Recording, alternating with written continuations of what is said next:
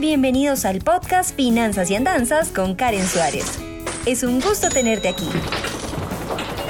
Exploraremos de la manera más sencilla posible el mundo de las finanzas, la economía, el emprendimiento y la productividad.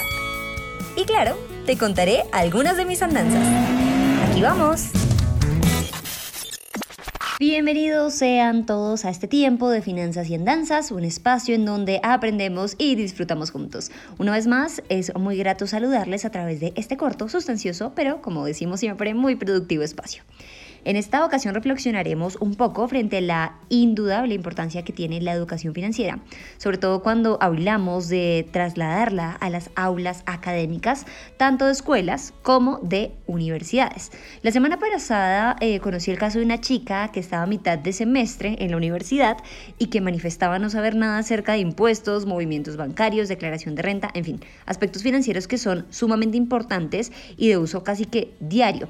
Esta situación me llevó a pensar cómo es esto posible y la respuesta a dicha cuestión es que es pues es aún más sorprendente, digámoslo así, y es que no se está enseñando educación financiera desde temprana edad, ni en la primaria, ni en la secundaria, y ni siquiera en la universidad. Así como el de esta joven puede ser el caso de muchos de los que hoy en día pues nos encontramos eh, de pronto inmersos ya en un mundo laboral o aquellos que están iniciando o terminando su carrera. Y realmente aquí, em, más que pensar en por qué no lo saben, debemos preguntarnos es por qué en las entidades educativas no se está enseñando esto. Ahora bien, ¿no sería correcto tal vez mirar con lupa el trabajo de las instituciones educativas?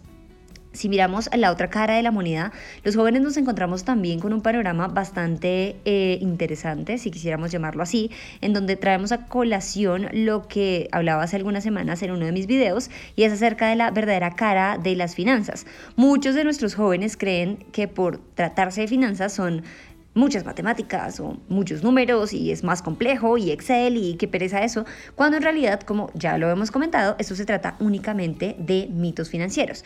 Asimismo, no podemos obviar el hecho de que en los hogares también debería ser una parte activa de la educación, pues eh, un niño, un joven o un adolescente realmente...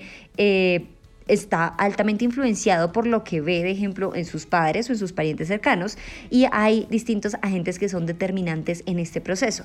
En este punto ya recae otra problemática, eh, además de los mitos, y es el tema cultural.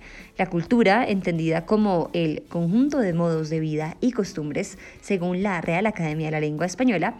Entonces, eh, pues cuando nos dicen esto, decimos, listo, ¿de qué cultura estamos hablando aquí cuando eh, hablamos de educación financiera? Pues bien, nos referimos a ese modo de vida en el que no se recalca la importancia de ahorrar, o hay aspectos como la diferencia entre que es un gasto y una inversión, muchas veces eso no es claro. Uno dice, voy a invertir en mí, me voy a comprar una ropa, un café, un almuerzo y en realidad eso no es invertir en uno, es consentirse y ser un poco caprichoso financieramente, pero si uno invirtiera en uno, entendería, por ejemplo, la diferencia entre los dos regímenes pensionales y sabría cuál le conviene más. Y eso sería invertir en uno. Sin embargo, estas cosas no nos las enseñan lamentablemente ni nuestros papás, ni nuestros hermanos mayores, ni las instituciones educativas. Y mm, tampoco sabemos, no sé, qué es un préstamo, qué es una hipoteca, qué son los mercados digitales, en fin, entre muchas otras cosas que podremos observar desde allí. Eh, que hay evidentemente un hueco enorme en términos de educación financiera. Ojo que es pertinente aclarar que no es el caso de todas las familias, no se trata de generalizar, sino de situarnos en el punto importante de esta problemática. Sin embargo, como hemos aprendido, la situación ha Mm, en la que nos encontremos y la posterior visualización de la solución de este problema no es mirarlo desde el problema, sino implementar soluciones y para ello debo convertirme en líder de las diferentes esferas en las que me desenvuelvo. Es como mi opinión, ¿no? Haciendo énfasis en la importancia de formarnos no solo financieramente, eh, para, para ahorrar y para invertir, sino también es algo vital para nuestra economía para la vida en general. De verdad, no siento que esté exagerando. Una forma de hacerlo es exponiendo algunos de los múltiples beneficios que trae consigo implementar la educación financiera en los hogares y las instituciones educativas. Pues eh, estas nos ayudan a y vamos a hacer aquí un listado como para reforzar este mensaje.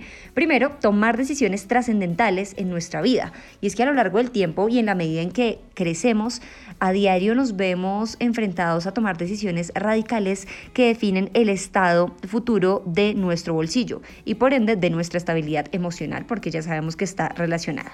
Es por ello que conocer estos términos, actividades y funciones financieras nos va a permitir a nosotros los jóvenes del mañana a acertar pues en nuestras decisiones. Número dos, estar mejor preparados para todo lo que desarrollemos en el futuro. Y es que desarrollar capacidades financieras a temprana edad nos va a permitir prever situaciones engorrosas en ambientes laborales, familiares o interpersonales, potenciar también nuestra habilidad para la obtención de mejores resultados y así cuando eh, decidamos crecer económicamente o adquirir un bien de alto valor, sabremos cuál es el mejor camino para hacerlo.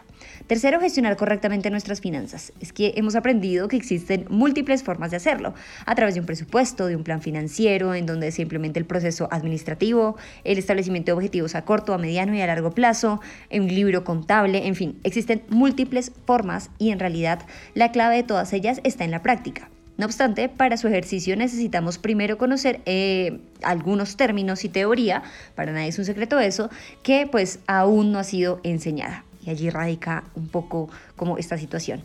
Seguramente alguna vez hemos escuchado la típica frase, la práctica hace al maestro. Y en este caso, literal cae como anillo al dedo, pues solo poniendo a prueba nuestros conocimientos nos vamos a convertir en sabios.